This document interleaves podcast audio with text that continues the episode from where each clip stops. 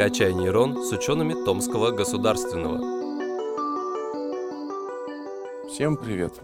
Меня зовут Даниил Копцев, и я сотрудник Центра исследований и разработок «Перспективные технологии в микроэлектронике». И сегодня мы поговорим про молот Тора. Большинство наших слушателей смотрели фильмы киностудии Marvel или интересовались скандинавской мифологией – Поэтому Мьёльнир, именно так называется молот бога грома и бури, является очень узнаваемым девайсом ввиду своих необычайных и уникальных свойств. Многим может показаться, что оружие массового поражения такого рода попросту не может существовать и что это магия чистой воды. Но не торопитесь с выводами. Сегодня мы постараемся выяснить, возможно ли существование молота Тора со всеми его особенностями и узнаем, как это можно реализовать? Во-первых, определимся, какой именно молот мы имеем в виду. Мьёльнир в германо-скандинавской мифологии, который цверги, это те же гномы, выковали наспор с Локи. Кстати, кто не знает, Локи на тот спор поставил свою голову и проиграл. Головы он, конечно же, не лишился, но рот ему за такие споры все-таки зашили. Или же тот Мьёльнир, которым размахивал Крис Хемсворт в роли Тора во всеми известном фильме. Так как помимо общих признаков эти два молоточка имеют и существенные различия. Например, скандинавский мог воскрешать мертвых, чего не может его тезка из Марвел. Или же, судя из описания, он жил своей жизнью, улетал по своим делам, прилетал, когда ему вздумается – так еще и попадал в передряги, из которых богу грома приходилось его вызволять лично. Плюс ко всему сказанному, он не выбирал достойного или недостойного. Он был просто чертовски тяжелым. Таким тяжелым, что самому Тору приходилось носить поясок плюс 10 к силе и колечки по плюс 5 к силе. Мьёльнир из Марвел был неподъемным только для недостойных не мог воскрешать мертвых и полностью подчинялся Тору. Поэтому для ориентира выберем именно марвеловский Мьёльнир. Отличительной чертой данного устройства является его избирательность, как было сказано выше.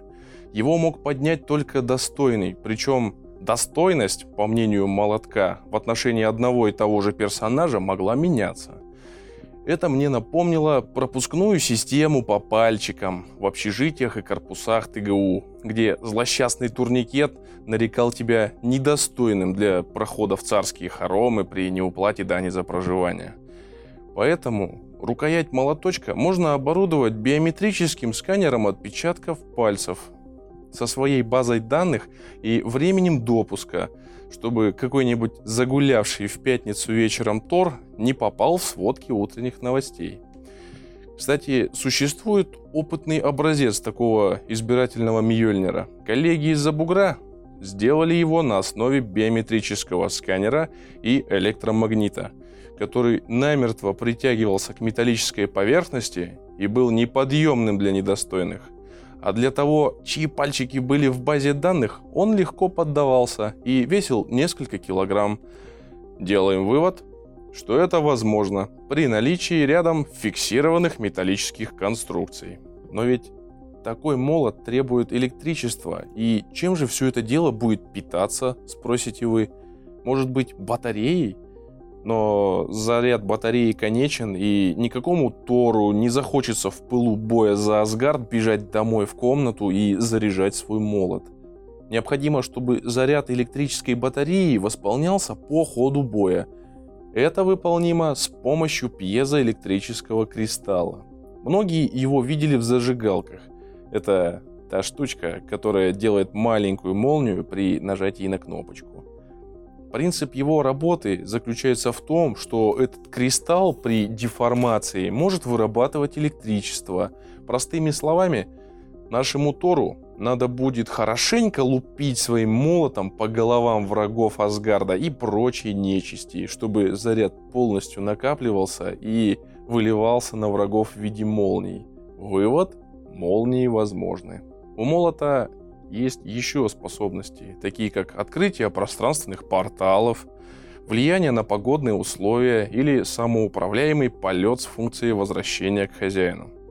Все это, за исключением пространственных порталов, можно придумать и реализовать в молотке. Например, встроенный квадрокоптер с функцией распознавания лиц позволит обеспечить возврат молота к хозяину или передатчик сигнала самолетам, которые разгоняют облака по типу тех, что работают у нас в столице.